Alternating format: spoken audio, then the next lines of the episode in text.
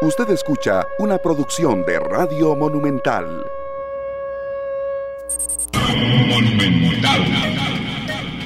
La radio de Costa Rica, bienvenidos amigos y amigas oyentes, bienvenidos a esta nueva edición de esta tarde acá en Monumental, la radio de Costa Rica, cuando son las 3 con 42 minutos. Muchas gracias por estar con nosotros, gracias de nuevo por tomarse un café.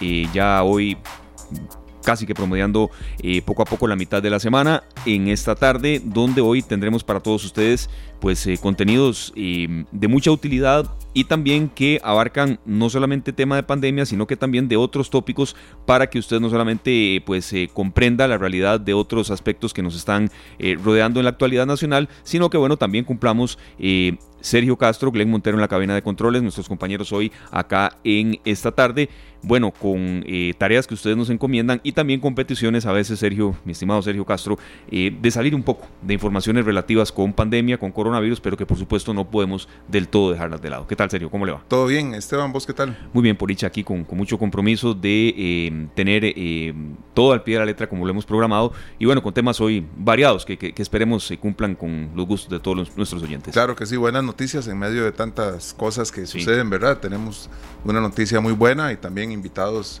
eh, que yo sé que para muchos son inesperados.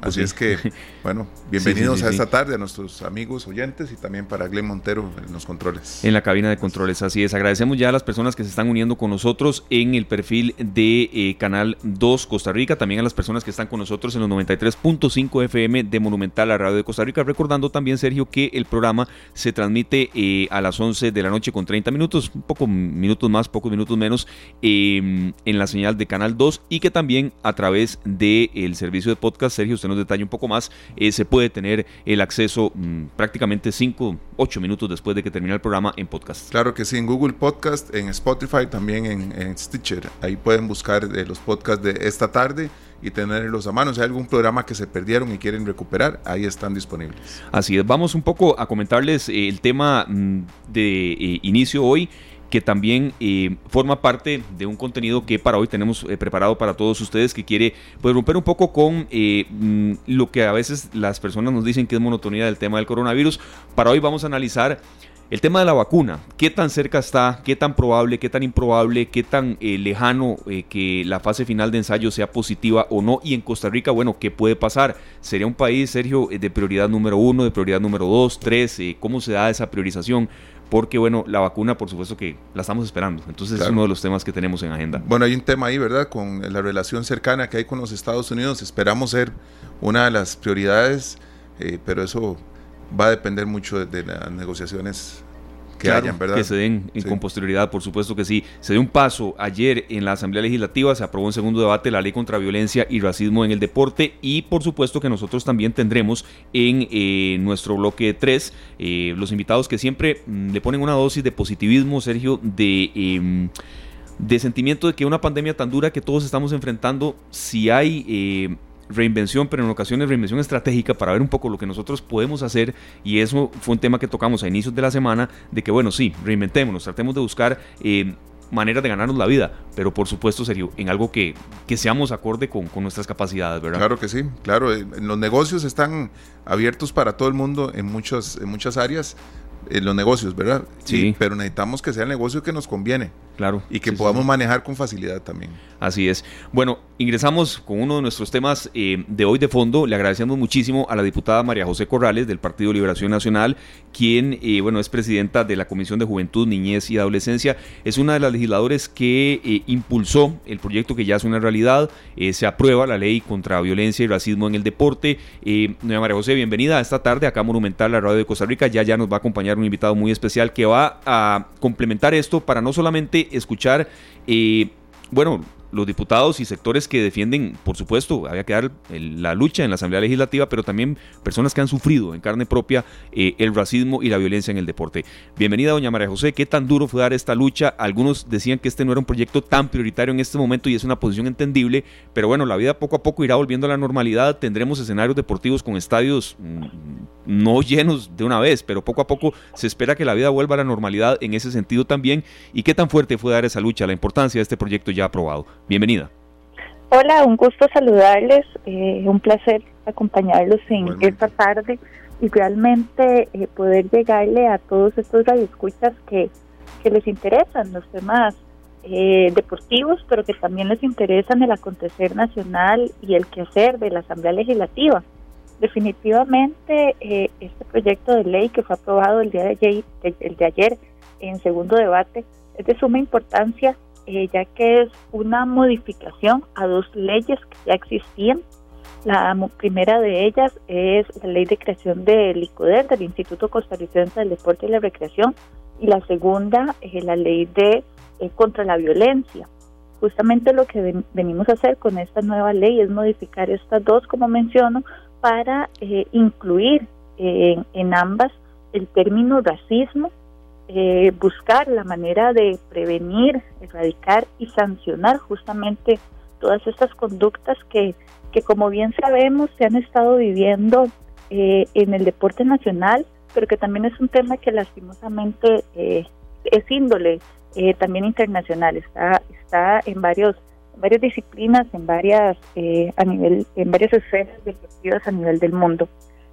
como bien lo sabemos también, el, el deporte por excelencia, el fútbol, es el que más acontecimientos eh, violentos y racistas han, han evidenciado en los últimos en los últimos meses eh, incluso eh, de, en todas sus categorías tanto primera división tenemos varios acontecimientos tristes en las historias de sus partidos pero también ha llegado a disciplinas menores donde niños de tan solo 9, 10 años, 11 años han tenido que vivir lo que son comentarios racistas, eh, tanto de padres de familia aficionados como también de los mismos cuerpos técnicos.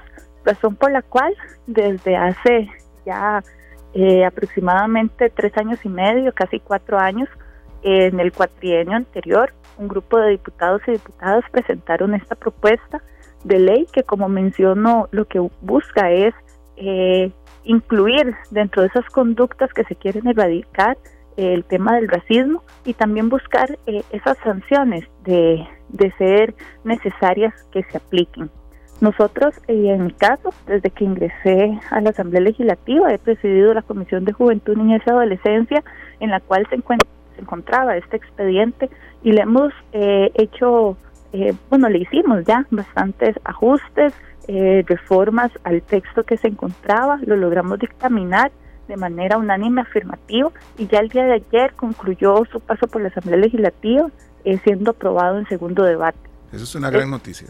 Así es, sí, esta ley definitivamente es de suma importancia, eh, es una ley que, como bien lo dice su nombre, primer, lo primero que hace es prevenir, eh, buscar erradicar esas conductas nocivas que como sociedad lastimosamente hemos venido manifestando, pero si dado el caso eh, se siguen presentando, le da las herramientas a las autoridades para que puedan sancionar y que puedan eh, de alguna manera eh, multar a quienes cometen este tipo de actos. Sí, es que en este tema, ¿verdad? Los que nos gusta asistir a los estadios y diferentes deportes, porque sabemos que no abarca solamente al fútbol, ¿verdad? Abarca el deporte en general, a todas las disciplinas. Así es, definitivamente. Bueno, eh, lo dice alguien que practicó voleibol prácticamente toda su vida, eh, pero que también es amante del fútbol y que eh, le gusta ir al estadio a, a acuerpar y apoyar a su equipo y que eso es lo que, lo que se quiere, que todos estos ambientes, todos estos recintos deportivos sean ambientes sanos, ambientes de disfrute, ambientes familiares, donde podamos ir también con nuestros amigos, eh, sin tener esa preocupación de a dónde me voy a sentar, eh, cómo voy a hacer para llegar al estadio. Ojalá eh, me, pueden asaltar incluso, se puede haber un pleito, me puedo topar un pleito entre barras y, y posiblemente yo ni, ni vela en el entierro tengo. Entonces, ese tipo de acciones que motivan o incitan a la violencia es lo que se quiere erradicar de una vez por todas con la aprobación de este expediente. Claro que sí, a mí me ha tocado estar en el estadio y escuchar insultos, ¿verdad? Racistas y los que somos afrodescendientes y no se nos nota mucho, tenemos un problema que puede ser que nuestro hermano, mi mamá, mi, tía, mi primo o mis primos sean eh, personas negras, ¿verdad? Y que a mí no se me note que soy afrodescendiente. Entonces cuando escucho un insulto hacia un jugador, están insultándome a, mi familia completa. Claro. Entonces cuando uno ve la mirada de esta gente que, genera estos insultos y que dice estas cosas, están llenos de odio y con una violencia que está, se palpa con solo verlos. Es, una violencia tremenda. Entonces, erradicar esto representa un paso enorme para nuestra cultura y, por supuesto, que para tener paz en estos ambientes en donde uno va a disfrutar de un partido, como dice usted, uno va a disfrutar de un partido con la familia y nunca sabe con quién se va a topar. Puede estar en un palco, puede estar en una gradería popular, puede estar en cualquier parte del estadio y un insulto de estos o una acción de esta se da a cualquier nivel. Así es, y lastimosamente hemos llegado a normalizar como sociedad algunas conductas que no deben normalizarse. Y justamente eh, aquí es donde tenemos que llegar a la consigna de discriminación cero en cualquier índole eh, y por supuesto el deporte no puede ser la excepción, ¿verdad? Por eso es que hemos luchado para que este proyecto, esta buena iniciativa eh, de de tanto esfuerzo de, muchos diputados y diputadas sea una realidad, pero sobre todo para poder darle esa, esa tranquilidad y esa seguridad también a, quienes asisten a un evento deportivo, pero también para que cualquier persona afrodescendiente o que tenga eh, cualquier otra otra etnia de origen se sienta tranquilo, se sienta seguro y que se sienta libre de discriminación.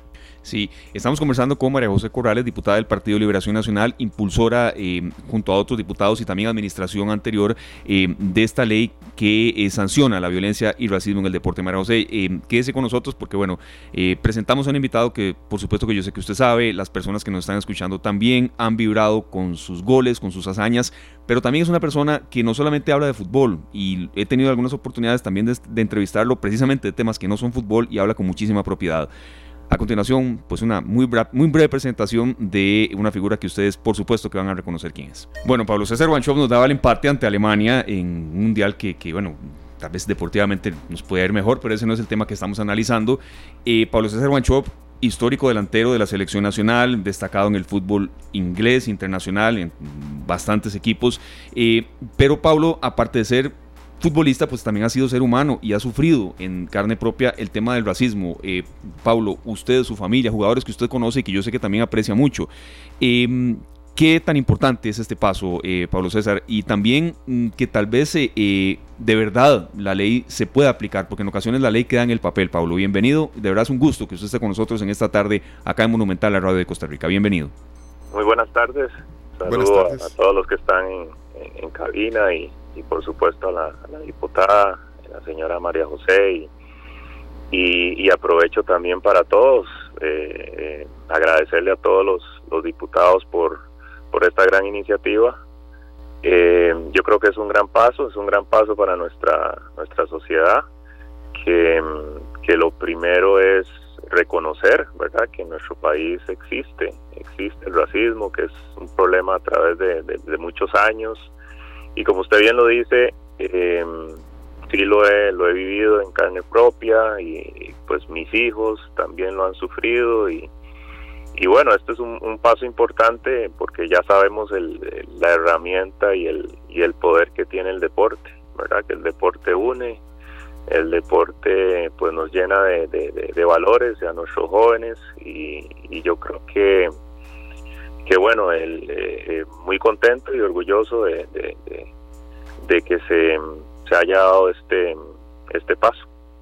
Pablo, en materia de eh, personalidad y a un deportista, eh, no solamente en el rendimiento deportivo, sino por supuesto que, en, personalidad de eh, luego no poder dormir y, que eso le genere problemas en, competitividad y demás. ¿Qué tan fuerte puede ser el impacto del racismo? Porque tal vez la gente crea que es bueno un simple insulto en un estadio que ya un jugador de por sí, Pablo, sabrá que, que se llevará un, mentonazo de madre. Eso, eso es inherente a esa profesión, Pablo. Lamentablemente, pero es así. Pero ya cuando, cuando es algo tan fuerte, incluso insultos que uno dice, puña, parece que los prepararon y que estudiaron cómo ofender a una persona eh, de negra. Y eso no, no debe ser, Pablo. ¿Qué, qué tan fuerte es lidiar con eso?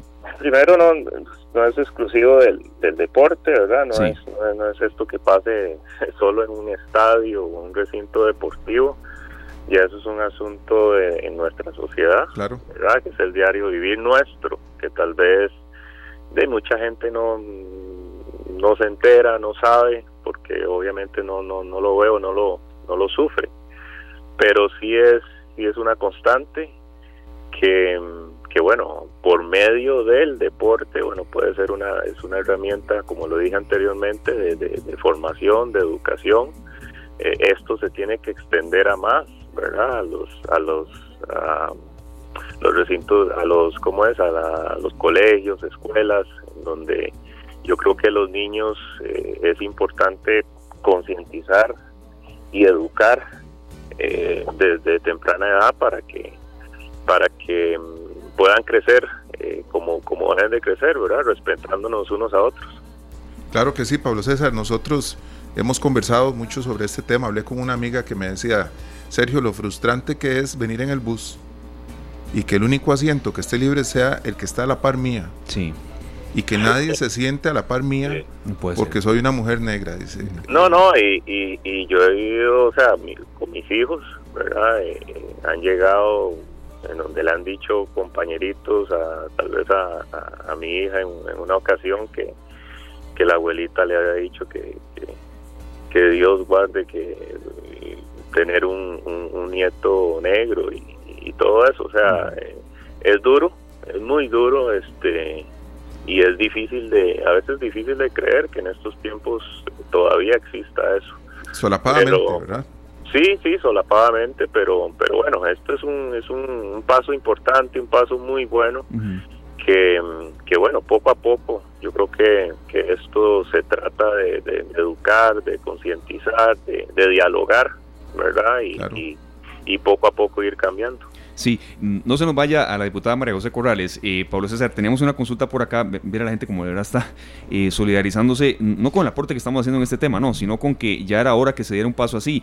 Pero también, Pablo, como esto, a ver, sí, eh, hay racismo en Costa Rica, uno jamás lo puede decir que no, pero cuando a usted le pasó aquella situación en Málaga, que yo sé que usted sabe, Pablo, a qué me refiero, y mucha gente que nos está escuchando también, fue eso bochornoso, a ver, un irrespeto total y en Costa Rica hay racismo, pero la, la solidaridad que hubo con usted, Pablo, en ese momento, cuando usted era jugador del Málaga, entonces uno dice, bueno, Costa Rica se, solidarizó con usted, esa escena fue fuerte, Pablo, fue un racismo bárbaro.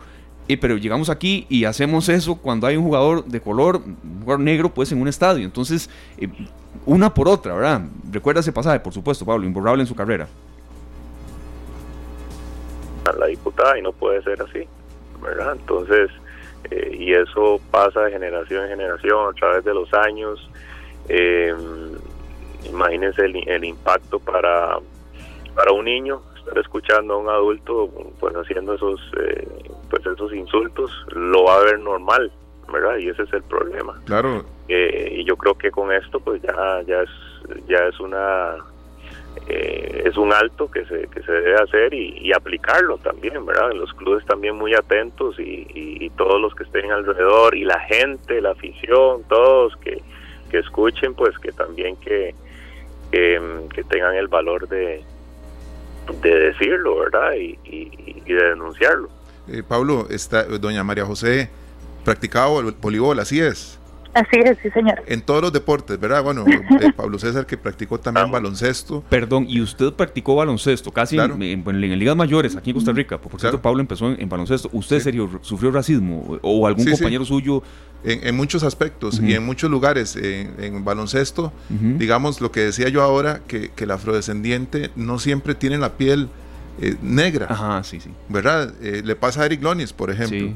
Eh, y, a, muchos otros atletas y muchos deportistas y mucha gente, no solo los deportistas, que, son, somos mulatos o no sé cómo mucha gente lo llamaba mestizos y muchas cosas distintas, ahora somos todos afrodescendientes, que es la, la forma más correcta de decirlo, ¿verdad, Pablo César? Eh, en todos los deportes, María José, hemos escuchado cosas tan hirientes y, y que esperamos que no vuelvan a suceder y si suceden, que sí hayan consecuencias para la persona que las que las genera. Sí, efectivamente. Eh, creo que, bueno, un gusto compartir con, con don Pablo César Guanchot en este, en este espacio, realmente toda eh, un emblema en el fútbol de nuestro país. Eh, realmente yo creo que, y coincido con lo que él menciona, y mi papá, que de Dios goce, lo, lo decía también, el deporte es una herramienta para educar. Y si desde que estamos en esa formación como pequeños, eh, inclinándonos ya en X o Y deporte y conforme vamos participando de cada uno de esos espacios tan bonitos eh, de ir a vivir una competición, eh, vamos generando ese respeto y entendiendo que todos somos iguales y que no hay que realizar ningún acto discriminatorio bajo ninguna circunstancia, evidentemente como sociedad vamos a ir cambiando. Y lastimosamente, eh, no tenemos que irnos eh, muy lejos en la historia, eh, y no fue en deporte, pero sí es algo reciente, que es la muerte de George Floyd en, Estados Unidos. Claro, sí. Definitivamente creo que, que como sociedad eh, sí alzamos la bandera y, y nos rasgamos la, la, investidura cuando consideramos que, que algo no está bien y que se está dañando la integridad de otra persona pero a la hora de la hora en un estadio se nos olvida eso y hacemos esos insultos que realmente son hirientes y que pueden venir a afectar emocionalmente, pero también eh, a una persona que no solamente está ahí eh, trabajando o disfrutando de lo que hace, sino también a toda su familia, ¿verdad? Entonces, justamente eso es lo que pretende esta, este proyecto de ley, eh, que esperemos sea pronto firmado por el Poder Ejecutivo y que pueda eh, empezar a regir este para implementar todo, todo su articulado y que se tengan todas las herramientas que el país requiere para ser pionero, porque seríamos pioneros a nivel, eh, por lo menos latinoamericano, en implementar este tipo de, iniciativas y así poder decir que el deporte costarricense está libre de violencia y de racismo y que tiene todos los mecanismos pertinentes. Sí, eh, Pablo, usted considera, eh, mm, ya usted no juega, por supuesto, pero hay, siempre están en este mundo en contacto. Eh, su tío Carlos, pues hasta hace no mucho tiempo, pues era entrenador y sufría mucho esto, bastante. Eh, incluso tuvo una posición muy fuerte en tema de estas campañas, que, bueno, sí, habían campañas, pero 10 minutos después había un insulto y no, pasaba nada. ¿Usted considera, Pablo, que poco a poco se ha ido mm, creciendo en la concientización de que si algún aficionado ve cerca que, hay un insulto de ese tipo, se señale? Es decir, que han habido lentos avances eh, antes de que ahora sí una ley de, lo mande a usted fuera del estadio y punto y sancionen hasta su equipo. ¿Han habido lentos avances, Pablo? ¿O sinceramente usted cuando tiene que decir las cosas por su nombre y sin pelos en la lengua las dice, Pablo, y por eso lo, queríamos que estuviera con nosotros? ¿O simplemente pues hay muy pocos? Ah, eh, efectivamente ha ido muy lento, ha ido muy lento. Este, no, no soy partidario de, pues de las campañas que, que, pues, que he visto y todo eh, en una food por, por lo que usted dice, porque sí han habido casos y no ha pasado nada. Y con Don Carlos también pasó, ¿verdad? Con Don Carlos Watson en un estadio, pues le dijeron de todo y, el delegado estaba ahí cerca, todo el mundo estaba escuchando y, y, no pasó nada, no pasó nada. Por eso creo yo que Dios quiera este este proyecto pues eh, avance, que, que pues que se haga realidad y, y sí sería pues algo pues muy positivo y, algo que realmente eh, marcaría un cambio. Eso, eso es lo más importante, ¿verdad? Eh, ver ese cambio, Pablo César y doña María José, que nosotros queremos notarlo cada vez más en, nuestra, en nuestra sociedad, que lo que la sociedad genere llegue al deporte, llegue al arte, a, los teatros, con los músicos, con todos, porque creo que eh, el paso que se dio con esta ley es enorme. Es enorme. Sí. Y, debemos promoverla cada vez más. Bueno, muchísimas gracias Pablo, de verdad, por haber estado con nosotros. Eh, la gente mm, agradece mucho eh, su presencia, Pablo, y mencionan por aquí una que, que mm, quería, ya vamos a, leer algunos de los comentarios, pero sí, por ejemplo, uno de César Ruiz que nos dice, y después damos la palabra también a ustedes, doña María José, eh, si reconoce que hay cambios, pues ayude, eh, si reconoce que hay algún problema, ayude a cambiar esa mentalidad, porque todo empieza por casa, más allá de eh, escuelas y también colegios, que por supuesto que aportan, pero que sí todo quizá es en la casa donde debe iniciar, Pablo. Claro, claro que sí, no, yo creo que es una, una sinergia, yo creo que todos eh, todos podemos colaborar. Este, las instituciones educativas son muy importantes, ¿verdad? los niños pasan mucho tiempo en, la institución educativa y, de ahí también eh, pueden pueden pueden colaborar y tomar fuerza. Perfecto, Pablo. ¿Y que cómo están las rodillas? Nos pregunta, vea que vea el tema de fútbol siempre, que cómo siguen sus rodillas. Imagínese, fútbol más baloncesto, ¿cómo están? Bueno, por dicha están. pero están, sí. Pero están, ¿verdad? Este, Pablo y de María José, tenemos una canción de Rubén Blades con Editus, de un disco que ganó dos Grammys con Editus Ensemble. Esta canción habla de nuestros registros en nuestro ADN. Y dice, lleva mi alma la emoción que en otra vida alguien sintió. Vieja en mi instinto información llena de historias que hablan de mis antepasados. El clan de Lara en África va del Asia, Europa y América. O sea que la información que tenemos nosotros en nuestro ADN tiene tanto, tanto, que a veces cuando alguien dice una cosa de estas no sabe que se está metiendo consigo mismo. Sí. Así es. ¿Verdad? Efectivamente, sí. Muchas gracias, Pablo, de verdad, por haber estado con nosotros. Gracias, saludos, hasta luego. Igual, de verdad, muchas gracias, Pablo César Macho, buen histórico, eh, delantero, pero no, solo, no, solamente el tema del fútbol, Pablo, sino eh, ya estuvo con nosotros, serio, sino que hay personas que es grato poder hablar de estos temas. Yo, particularmente a periodismo deportivo, 100% nunca me he dedicado, pero cuando se ve que es más allá de una bola de fútbol, ¿verdad? Y hay excepciones, claro que hay casos, entonces de verdad a veces hablar con él, eh, se nota su preparación, sus valores familiares, pero también el mensaje que ha dado en un tema que no es deportivo. Claro Tiene su relación, pero no es estrictamente deportivo. Bueno, y el deporte, eh, de María José, se nos, eh, nos hace grande con esta decisión y ustedes, por favor, que sigan aprobando leyes de este tipo, que cada vez eh, pues nos ayudan a, la sociedad costarricense a ser mejores seres humanos. Nos queda una última consulta, doña María José, más bien disculpe que ahí se nos fue un poco el, tema del tiempo, pero que cómo funciona un poco, y sí era una de las consultas de cierre que queríamos también reforzar, ¿Cómo funciona eh, esta ley en cuanto al tema mm, pues, del ABC de la logística? Eh, ¿Son hasta horas antes y después de un partido? Eh, no solamente, ya hemos reiterado, no es para fútbol, hay incluso ciertas distancias también en cuanto al tema de, que no haya violencia y, conductas racistas. Así es, efectivamente. el proyecto, bueno, la ley ya como tal, manifiesta que tres horas antes del evento, durante el evento y tres horas después del evento se puede buscar eh, o eh, llevar el control justamente de eh, estas manifestaciones. Incluso la seguridad pública tiene el control de lo del recinto alrededor de 5 kilómetros a la redonda. Entonces lo que se trata de hacer es ampliar el radio de acción en prevención justamente de violencia y racismo. Eh, como lo manifestaba anteriormente, eh, sabemos que muchas veces incluso a las familias lo que les da miedo justamente es incluso la salida del estadio eh, por un tema de, violencia o incluso hasta hasta asaltos que, que normalmente se, se dan.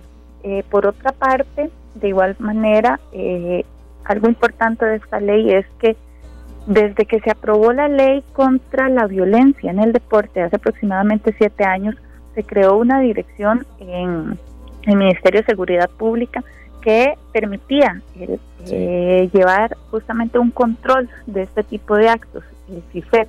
Lo que se viene a hacer, pero era es que eh, ahora sí puedan tener las herramientas para actuar, porque lastimosamente se había conformado esta dirección, pero no tenían ningún tipo de argumento con el cual eh, pudiera eh, tomar acciones.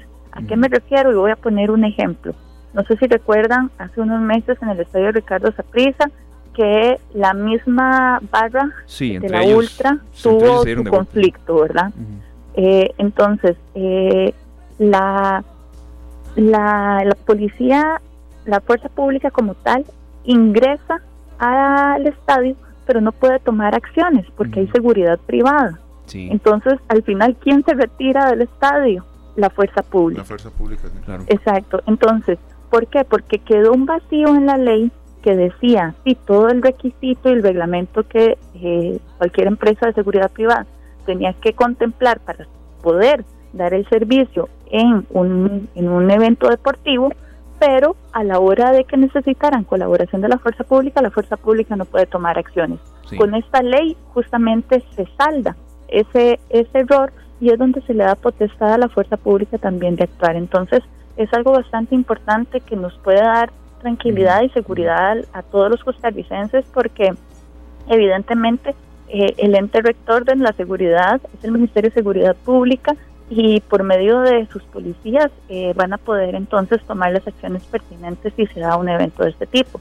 Y algo que usted mencionaba eh, de seguir apoyando y trabajando en temas que vengan justamente a fortalecer el deporte nacional, yo coincido con, mucho con, con esas palabras, incluso en la corriente legislativa, también ya se encuentra en su trámite dentro del plenario legislativo un proyecto que, que presenté que lo que busca es eh, también eh, prevenir el hostigamiento eh, sexual en el deporte. Un, un acto que también lastimosamente se vive mucho, que también a nivel mundial tenemos conocimiento de que hay altos índices y que nuestro país no es la excepción. Y con datos del mismo Comité Olímpico hemos estado analizando la afectación que se tiene en el deporte costarricense de este tipo de vivencia. No diremos que exclusivo, pero que prepondera en el fútbol femenino, doña María José, con, ya datos documentados, denuncias y demás. Así es, este, bueno, lastimosamente eh, volvemos a, un tema eh, de que la mayor afectación está en las mujeres, las mujeres somos las que tenemos eh, mayor cantidad de, denuncias por acoso.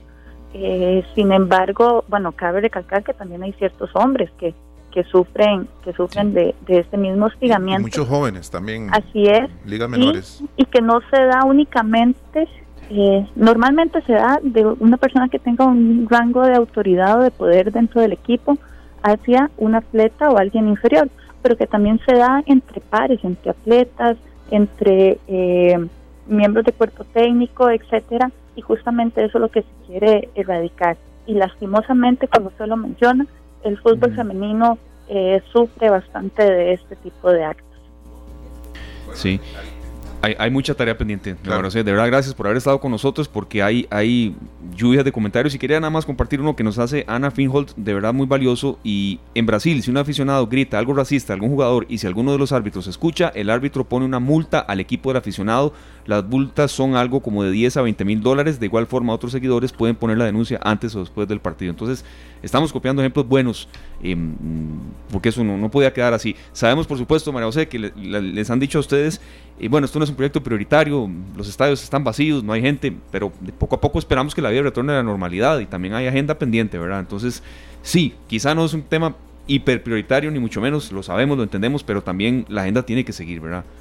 Sí, evidentemente, eh, el tema eh, el tema COVID, por decirlo de alguna manera, es nuestra prioridad, la agenda que venga a colaborar a las familias costarricenses, eh, en esta pandemia que estamos viviendo es la prioridad, pero también tenemos que llevar paralelamente temas eh, que puedan venir a ayudarnos como sociedad a ser mejores.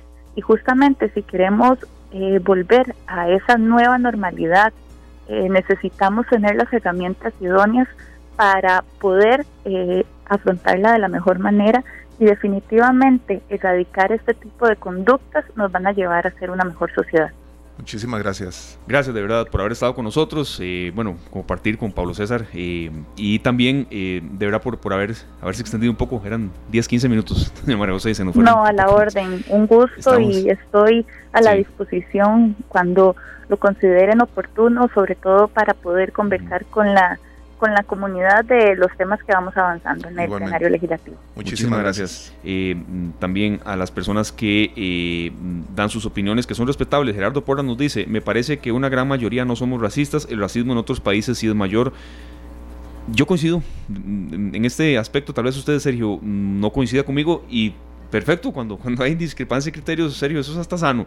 Gerardo Porra nos dice, me parece que una gran mayoría no somos racistas, el racismo en otros países sí es mayor. Viera que sí, o sea, es decir, hay gente por la que ni por la cabeza le pasaría eh, un acto de racismo. Usted ha conversado conmigo serio en algunas ocasiones ya fuera micrófono, ya hasta de aficiones y gustos personales, y sabe usted que mis ídolos, la mayoría son negros. Entonces, no, no, aparte, a mí un racismo, a mí, a mí un acto de racismo, y uno, uno cuando toma un micrófono tiene que ser muy responsable de no decir cosas que después da la vuelta, sale de aquí y, lo que dijo en el micrófono, que no, no, hace poco ya usted sabe cuáles son mis ídolos, ¿verdad? Hemos hablado mucho de eso, pero eso que dice don Gerardo es valioso. Me parece que una gran mayoría en Costa Rica no somos racistas. Bueno, puede que sí. Los que, los que quedan, ¿verdad? Eh, son bastantes para hacer daño, ¿verdad? Y, y, el este, daño que hacen a veces es muy fuerte. Yo, eh, en la casa de un amigo, por supuesto no, pues no puedo hablar mal de, de, su papá, pero es un señor, un adulto mayor, mayor de 85 años, es un comentario tan feo. Que yo tuve que decirle que, que yo soy afrodescendiente. Y me dijo, es que no parece, no importa. ¿Y eso qué? Le digo, eso no importa. Le digo, ese comentario suyo, pues nada que ver. Sin embargo, tenemos la voz de otro gran deportista activo de nuestra selección nacional. Sí, que está dando la lucha fuerte en Estados Unidos. Claro que sí, vamos a este escucharlo y vamos a corte después del, del audio que tenemos. Así es. Adelante, don Glenn. Costa Rica está dando un paso muy grande. Costa Rica está dando un paso muy grande y estamos enviándole un mensaje a todo el mundo para parar la discriminación. Por eso yo digo no al racismo y digo no a la discriminación. Así que yo apoyo esta ley. Escuchaban a Kendall Waston, bueno, jugador eh, de la selección nacional, que recordamos por aquel gol que nos dio la clasificación en la era de Rusia 2018, pero más allá de ello, eh, bueno, que son muchos los que están dando la lucha, y no solamente en el fútbol, eso, eso que quede muy claro, ¿verdad? Bueno, vamos a seguir nosotros también aportando desde acá en todas las luchas que nos conviertan en mejores sociedades. En mejores sociedades y en mejores personas también, claro que, que es el norte de este bloque que estábamos seguros que iba a generar repercusión, pero la verdad no tanta. Y estamos agradecidos de verdad con las personas que participaron con nosotros. 4 con 20 minutos, nos vamos a una breve pausa comercial. Hay mucho más por compartir con todos ustedes. Eh, la actualidad nacional hay que repasarla. Las cifras de hoy lamentablemente pues fueron de nuevo nada halagadoras, pero eh, esperando eso sí que eh, haya un mañana en el que podamos por favor cooperar y que estas cifras de hoy, serio que bueno, más de 500 casos, ¿verdad? de nuevo, puedan irse reduciendo. Bueno, nos vamos a la pausa. Esto es esta tarde. Usted escucha Monumental, la radio de Costa Rica. Ya volvemos con más.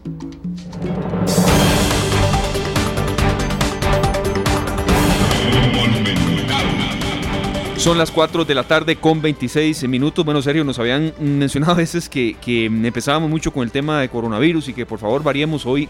empezamos con un tema totalmente distinto que eh, es un tema, fue un tema muy humano y que nos siguen dando aquí eh, sugerencias pero que también hasta ejemplos, si ya vamos con Fernando Muñoz del equipo de Noticias Monumental, por ejemplo, nos, nos mencionan por acá que un ejemplo de que sí somos racistas lo vemos hasta en el folclore, le damos muy, muy poca importancia a la bellísima música caribeña con respecto a la guanacasteca. ¿Es válida esa, esa, ese aporte? Bueno, nosotros hemos hecho un esfuerzo acá en Acá lo hemos hecho, sí, sí, sí. pero a veces es cierto, cuando hay música nacional se va la marimba y bueno, y lo de limón. Sí, pero tenemos que seguir sumando esfuerzos. En todo lo que estamos haciendo, creo que hemos hecho eh, hasta el día de, Walter Ferguson, que es el día del calipso, el día del cumpleaños de Walter Ferguson, acá lo llamamos, y estamos haciendo un esfuerzo por aportarle mucho más a la cultura, mucho más promoción a la cultura del Caribe, de nuestro Caribe, que es Limón, ¿verdad?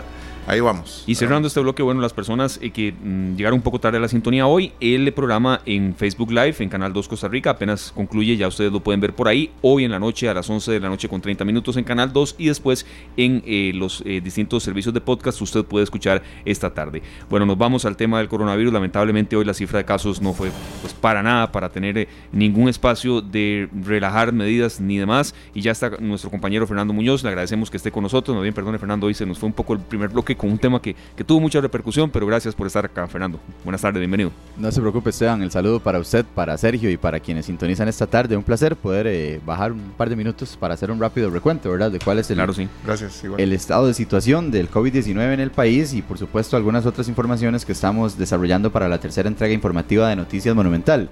Eh, como usted lo decía, una cifra nada alentadora, la que registramos el día de hoy de 504 casos, 504 contagios nuevos en las últimas 24 horas ya para un total de 8.986 casos confirmados. Es decir, mañana jueves el país superará los 9.000 casos acumulados de COVID-19. Por supuesto, eh, estamos únicamente a 14 casos de ya llegar a, a los 9000 y la tendencia se ha mantenido incluso al alza, ¿verdad? Eh, así que bueno, es previsible que ya entonces mañana tengamos más de 900 casos de COVID-19 más de, más de 9 mil casos acumulados de COVID-19 en el país. Esto ya en 81 cantones, únicamente Dota es el cantón que se mantiene sin ningún caso de COVID-19. Un anuncio importante que se hacía hoy en conferencia de prensa es la habilitación de 48 camas en el Hospital del Trauma, eh, que está a la par del CEACO, que es el Centro de Atención Especializado para Pacientes con COVID-19 acá en La Bruca, porque ese aumento de casos ha generado un aumento severo de hospitalizaciones. Por el momento el país todavía tiene estas alternativas, ¿verdad? Todavía tiene la capacidad de seguir habilitando espacios hospitalarios para atender a las personas que así lo requieren luego de que se contagian de COVID-19 y se les genera alguna complicación en su salud. Esto no va a ser posible todo el tiempo. Por ahora tenemos esa posibilidad. Más adelante, si las cifras se mantienen, si la población no hace caso, llegará el momento en que simplemente se le tenga que decir a una persona, lo sentimos, lamentablemente no hay espacio para usted en este hospital y pues todos sabemos las consecuencias que eso puede generar para una persona que Qué duro eso, Fernando. Y es que esas decisiones, perdón, serio, fueron las, que se empezaron a tomar en, Italia, ya que Italia tiene cifras, y, y, es un ejemplo que hay que tomar en cuenta también. Lo duro que sucedió en Italia ahora da pie para que ese país esté ya prácticamente con cifras muy, muy bajas y esté superando eso, pero en ese país y en otros, Francia, España, hubo que decidir a veces a quién se salvaba. Entonces, cuando escuchábamos eso, tan lejano, nos está ya casi tocando la puerta. Y también a la gente, este, también recalcarle que el SEACO no es el mismo hospital del trauma. No, son dos cosas completamente distintas. Están uno a la par del otro, pero no, no son lo mismo. Entonces esto es una gran ventaja también. Es importante, incluso ahora que usted lo dice, Sergio, en el caso del hospital del trauma, también los pacientes que se internen allí por COVID-19 van a estar atendidos de una manera totalmente separada al resto de pacientes que recibe este hospital por accidentes, eh, obviamente, automovilísticos. accidentes que, que sufren en su trabajo, etcétera, ¿verdad? estarán completamente separados y eso es algo que ha aclarado también el Instituto Nacional de Seguros. Pero con respecto a esta expansión que tiene la Caja Costarricense del Seguro Social en espacios hospitalarios ante esta emergencia del COVID-19, escuchamos rápidamente al gerente médico de la Caja, al doctor Mario Ruiz. Esta tarde la consigna es tratar de salvar la mayor cantidad de vidas posibles. Este, y para eso tratar de brindarle a la población la, la, mayor cantidad de espacios en los hospitales, bajo el entendido de que si los números siguen creciendo exponencialmente, no hay sistema de salud que aguante. Este, y es la realidad, pero estamos haciendo todo lo posible, por eso el convenio con el INS, por eso es que estamos expandiendo capacidad hospitalaria en el Hospital San Juan de Dios, eso implica contratar personal que se está haciendo en la Torre Este, el doctor Taciano Lemos estar contratando personal, está equipando la torre, hay que capacitar todo este personal, este, eh, hay que seguir los mejores protocolos, hay que eh, también tomar en cuenta el equipo de protección personal, que es algo muy importante, la cantidad de pruebas pero sí, la consigna es salvar la mayor cantidad de vidas y brindarle la mejor atención posible a todos los pacientes. Esta tarde. Bueno, ahí estaba el doctor Mario Ruiz, el gerente médico de la Caja Costarricense de Seguro Social, diciendo la consigna es salvar vidas mientras se pueda, ¿verdad? Ya después, eh, por lo menos en cuanto a espacios hospitalarios se refiere, si la tendencia se mantiene, si seguimos como estamos y si la gente no acata las medidas, vamos a llegar al punto que ya anteriormente mencionábamos. Eh, otros temas importantes que estamos trabajando, por ejemplo, lo que mencionaba hace algunos minutos en Matices, el ministro de Hacienda, Elian Villegas, información importante que ha confirmado, y es que se descarta que el gobierno, por lo menos el Ministerio de Hacienda, vaya a, cobrar un impuesto de renta a los aguinaldos más altos. Sí, sí. En momentos en que ya hay trabajadores sumamente afectados por disminución de su jornada laboral o por suspensiones de contratos que van a incidir en el monto que reciban de aguinaldo. Además, en momentos en que se está hablando de cobrarle un impuesto a los salarios que superan el millón quinientos mil colones en eh, en el aparato público, ¿verdad? En momentos en que también se contempla la posibilidad de comenzar a grabar el salario escolar, venir a hablar de cobrarle un impuesto a los aguinaldos realmente generaría yo creo que eh, un panorama bastante convulso socialmente hablando. Así que bueno, eso lo ha descartado esta tarde en Matices el ministro de Hacienda, Elian Villegas, y por supuesto que es información que estaremos ampliando en la tercera emisión de Noticias Monumental, al igual que por supuesto algunas otras situaciones que se van dando también en el ámbito legislativo como por ejemplo el proyecto de ley que elimina el pago de las anualidades en el 2021 y 2022 en el sector público. Este es un proyecto que ya está avanzando en el Congreso y que ya fue dictaminado en la comisión en que se estaba discutiendo y que por ende ya estaría listo para comenzar a discutirse en primero y segundo debate. Así que bueno, ahí está eh, pues prácticamente algunas de las informaciones. La mayoría de estas relacionadas de una u otra manera con la emergencia que estamos viviendo, porque es lo que en este momento tiene ocupado a prácticamente todo el país. Todo el aparato estatal, Fernando, sí. Entonces, eh, por ahí va el, el, por ahí va el anuncio, pero bueno, los esperamos sin duda alguna a partir de las 7 de la noche en la tercera entrega informativa de Noticias Monumental con estas y muchísimas otras informaciones. Perfecto, Fernando, y siempre insistiendo en el tema de las medidas preventivas. Mm, mm, ya por último, Fernando, porque preocupa también uno de los datos que se dieron hoy, las hospitalizaciones, son 188, ¿verdad? Eh, en unidades de cuidados intensivos 31, se están llenando cada vez más, ¿verdad? Precisamente ese era el dato, ¿verdad?, con el que respaldaban este convenio que ya eh, se había suscrito entre la Caja Costarricense del Seguro Social y el Instituto Nacional de Seguros que va a permitir la habilitación de estos 48 espacios adicionales. Incluso se hablaba de que ya se han venido convirtiendo algunos espacios en el Hospital San Juan de Dios que anteriormente se estaban utilizando para otros fines y que ahora están destinados con camas para pacientes que tengan COVID-19. Esto aunado también al esfuerzo que se está haciendo en la torre este del Hospital Calderón Guardia, que eh, días atrás fue visitada por el presidente de la República, el presidente de la Caja Costarricense de Seguro Social y algunas otras autoridades, que también eh, esta nueva infraestructura albergará a pacientes con COVID-19. No estaba planeada para eso, ¿verdad? Sí. evidentemente el país tiene un rezago también en materia hospitalaria. Hay una lista de espera grandísima en la Caja Costarricense de Seguro Social que se está viendo impactada aún más por toda esta situación de pandemia y esa, ese aumento ¿verdad? En, obras lo que busca es paliar un poco esa situación. Sin embargo, ante la pandemia que estamos viviendo, esto ha obligado entonces a rediseñar o por lo menos usar para otros fines eh, temporalmente este tipo de espacios. Así es, Fernando. Y le agrego una información de última hora. Recordad usted, no, no que sucedan, pero como me era aficionado al tema de investigar el tema de los temblores y demás, eh, produjo un temblor de 5.9 grados a las 3 de la tarde con 39 minutos en el Pacífico Sur del país. Confirmación del Observatorio Vulcanológico y Sismológico de Costa Rica, 128 kilómetros al sureste de Golfito, Punta Arenas, 5.9 grados y 10 kilómetros de profundidad. De momento no hay daños, pero sí se, se están haciendo las investigaciones, 5.9 grados, entonces sí, no, no fue un temblor menor tampoco. Importante, prácticamente no se sintió acá. No, eh, no, los reportes dan que se sintió sobre todo en, el Pacífico Sur y leve en el Valle Central, aquí sinceramente no lo sentimos, ¿verdad? Pero sí nos dicen que se sintió leve en algunos puntos del Valle Central, y eh, sí con fuerza, evidentemente 5.9 en el Pacífico Sur y se investiga si hay algún daño, pero de momento el reporte preliminar es que no, pero que sí hay una investigación de, autoridades locales de emergencias. Entonces, de hecho, lo, estaba viendo acá también en la Red Sismológica Nacional y eh, o más bien indican que se localizó 24 kilómetros al suroeste de la isla de Coiba, en Panamá. Okay, Entonces, bueno, sí, usted decía de Golfito, 128 kilómetros, prácticamente ya suelo panameño, ¿verdad? Sí, son tal vez dos direcciones de, entidades distintas, pero sí, sí, es el, punto eh, mm, allá en, la, en la parte eh, sur del país, pero sí, 128 kilómetros al sureste de Golfito, Punta Arenas, o si no, Fernando, la que usted tiene por ahí. Sí, dice que estuvo 24 kilómetros al suroeste de isla de Coiba, en Panamá, igual con una magnitud de 5.7. Perfecto, bueno.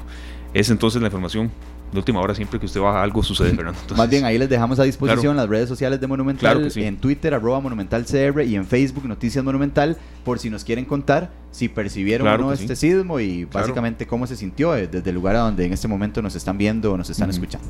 Recuerde que el temblor nunca avisa, Fernando, pero hay que estar siempre preparados. Siempre prevenidos. Muchas gracias, Fernando Muñoz del equipo de Noticias Monumental. Será una tercera emisión a las 7 en punto, muy, muy cargada de noticias. Y bueno, eh, gracias a los que también nos hicieron el reporte de este temblor en el sur de Costa Rica. Por ejemplo, César Ruiz nos notificaba y eh, sí es la información que eh, se da. Recordemos que siempre, bueno, generalmente, eh, Sergio, mm, cuando hay un temblor, las distintas fuentes, el Observatorio Vulcanológico y Sismológico de Costa Rica, el OPSICORI y la Red Sismológica Nacional, a veces dan em, magnitudes distintas y, epicentros de, de, distinta manera geográficamente pues establecidos.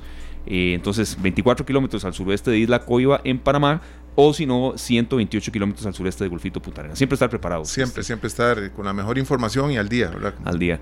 Eh, rápido, se este espacio de hoy. Son las 4 con 37 minutos. Esta tarde, Monumental, la radio de Costa Rica. Siempre habrá espacio para las buenas noticias y para la gente que hace lo que sea para salir adelante en un 2020, eh, bueno, difícil y ahora hasta un temblor nos tuvo, Sergio, pero se vendrá de todo, pero el 2020 no nos va a ganar.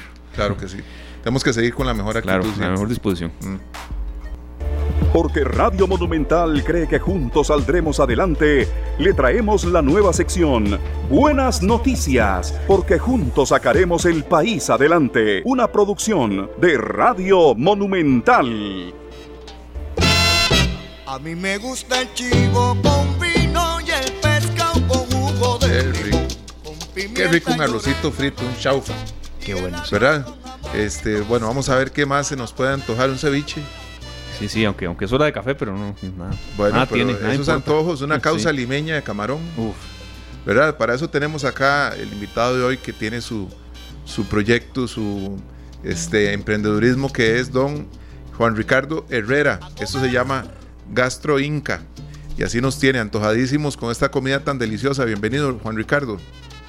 ¿Cómo está, don Sergio? Un gusto saludarlo. Igualmente, aquí estamos. Gracias por la invitación. Gracias a usted. Igual aquí está nuestro compañero Esteban Arone y Glenn Montero, los tres este, viendo estas cosas deliciosas, salteado de camarón, eh, corvina lo macho, jalea de mariscos, y todo eso puede llegar a la puerta de nuestras casas. Así es, por supuesto, claro que sí. Nosotros estamos ubicados aquí en Santo Domingo Heredia y damos servicio express a todo Santo Domingo Heredia. Eh, digamos, y los alrededores como Tibás, Moravia, Guadalupe, Heredia Centro, Santa Rosa, eh, todas, las, todas las zonas de alrededores, también Santo Tomás, San Miguel también, toda esa zona estamos abarcando. ¿En, qué consiste un poco el menú, Juan Ricardo? Aquí este, Sergio nos hacía un poco la boca agua con la experiencia que tiene él, de él y de la familia en materia de cocinar, pero ¿en qué consiste un poco el menú? El menú es un concepto de, comida peruana. Bueno, nosotros somos peruanos, ya radicamos muchos años aquí, somos parte de aquí también, ¿no? Luchando como muchas personas que vienen. Y digamos, esto surgió por la pandemia. Ya yo llevo muchos años trabajando en restaurante, pero la situación que pasó, todos sabemos, que nos, ya el trabajo se, eh, ¿cómo te puedo decir? Que suspendieron los trabajos y todo y esto. Estuvimos en casa y como nosotros sabemos cocinar, eh, tengo un primo también que es chef, es muy bueno, y decidimos, ¿no? En esta pandemia empezar con la comida peruana. ¿Por qué no hacemos un buen ceviche si nosotros sabemos hacerlo y sabemos hacerlo bien? Eh, una corvina lo macho, un chaufa, un salteado, y así empezamos. Y la gente nos ha respaldado y nos sigue respaldando y, eso en eso estamos, don Sergio. claro que sí, este, bueno, Esteban vive en Tibás y yo vivo en San Miguel, ya sabemos que por ahí también llega este Bistro Inca y nos, perdón, Gastro Inca. Y queremos también este invitar a la gente que te llame, que hagan los pedidos, que soliciten el menú, porque sabemos que, es extenso y sabroso. Por supuesto, comida peruana garantizada y hecho por manos peruanas con mucho cariño para la gente eh, Costa Rica. Sí, eh, aprovechamos que lo tenemos pues eh, en línea. Evidentemente, tal vez usted todavía tiene contacto con gente en Perú. Mm, ¿Qué tanto ha sufrido también ese país? Este, Sudamérica ha sido muy golpeada, Chile, Argentina. De Perú hemos escuchado, pero no tan a fondo. Entonces, queríamos aprovechar también. sí, lamentablemente está muy golpeado. está, creo que en Sudamérica, después de Brasil, está entre Perú, y bueno, Colombia después los países más golpeados, pero, pero bueno, la gente está cuidándose, ¿no? Cuidándose, pero sí, sí es, es triste, pero es una realidad que lo estamos pasando en todo el mundo y esperemos que pase pronto y nos levantemos con más fuerza. es la fe de todos nosotros y es bueno de todo el mundo. Eh, claro que sí, bueno, esperemos que esto pase pronto, ¿verdad? Para que nuestras familias estén cada día mejor. Juan Ricardo. Así es. ¿Verdad? Eso, ajá, nosotros alegramos a la gente con nuestra comida, que esto yo sé que sigue y nosotros tratamos de sacarle una sonrisa o sacar, alegrarles el corazón con nuestra, con nuestra sazón. Bueno, eso es lo mejor, ¿verdad? Y la gente que desea comer pues estas delicias, ¿a qué número te pueden llamar? Claro que sí, en hay Servicio Express, tenemos al 60 00 211 o al 60 21 01 50. Ok. Perfecto, muchísima suerte, don Juan. Y bueno, saludos a toda la gente de Santo Domingo, un cantón muy lindo, por cierto, que siempre está. Visito mucho Santo Domingo, mm, cerca de esas zonas vive eh, mi hermana. Cuando voy por ahí, tengo que pasar eh, en esas zonas, un cantón que siempre está limpio. Eh, don Juan, no sé si eso ha cambiado en últimas veces, que uno ya no va tanto, pero un cantón que siempre está limpio, ordenado, no tiene tanto problema de tráfico vehicular, o me equivoco. No, no, no, sí, siempre, siempre, siempre está ordenado, la gente es muy muy buena, muy cálida, aquí siempre te, reciben con un saludo. Sí. Y, y eso es muy bonito, nos hace sentir muy bien y muy agradecido de estar en este cantón. Bueno, muchísimas gracias Juan y suerte entonces con este emprendimiento. Que tenga muy buena tarde. Eh, te voy a pasar con el, otro responsable ah, de, de esta situación, mi primo. ¿Cómo se llama tu primo? Juan Luis Enrique. Luis Enrique, perfecto. Gracias, Juan Enrique. Eh, ¿Cómo estás, Sergio Castro? Buenas tardes. Buenas tardes, eh, eh Luis Enrique. Qué placer. Enrique Herrera Cueva. Qué placer escucharlo. Aquí estamos eh, nosotros. De verdad, estamos muy agradecidos, ¿verdad?, por la invitación que usted nos está brindando y por el apoyo. Y también este agradecer a esa hermosa gente, ¿verdad?, que, que siempre parece oyendo Radio Monumental. Muchas gracias. Muchas gracias, de verdad. Decían ahí, ustedes también muchos éxitos para ustedes, muchas bendiciones para toda la familia, ¿verdad? De Costa Rica, para ustedes. Y bueno, eh, para hablar un poquito de la comida peruana, ¿verdad? Eh, nosotros empezamos desde que pasó, que empezó esto de la pandemia. Y pues bueno, no, ahí vamos, poco a poco vamos luchando. Y gracias a, la gente, digamos, a los clientes que ya tenemos por confiar en nosotros. Somos manos 100% peruanas, ¿verdad? Claro. Y sí, este, en, digamos, para nosotros en agradecimiento para todos los clientes que tenemos, estamos haciendo una rifa que se va a realizar el día sábado. Y el y el premio se va a entregar el domingo a mediodía para el almuerzo, ¿verdad? Es un combo, es un combo súper familiar, es un combito muy, muy grande, ¿verdad? Ah, bueno, Por agradecimiento a toda la gente que nos viene apoyando. Y también, este, digamos, ahí, como ya se vienen fiestas patrias de Perú, también vamos a tener, digamos, muchos combos promocionales, y ya que se viene el Día de la Madre de Tica, eh, también vamos a tener promociones, combos ahí. Ahí tenemos muchos planes nosotros de seguir adelante. Qué dicha, qué dicha, porque este 2020 ha sido durísimo, ¿verdad, eh, Luis? Ah, sí, sí. Pero que no, nos, eh, que, no nos, que no nos quite la ilusión nunca. Muchas gracias, de verdad. Eh, muchas gracias a usted por la invitación y, muchos éxitos para usted. Perfecto. Muchísimas gracias. Suerte a estos dos emprendedores, Sergio y, y lo Claro, igual, a participar por esos combos, ¿verdad?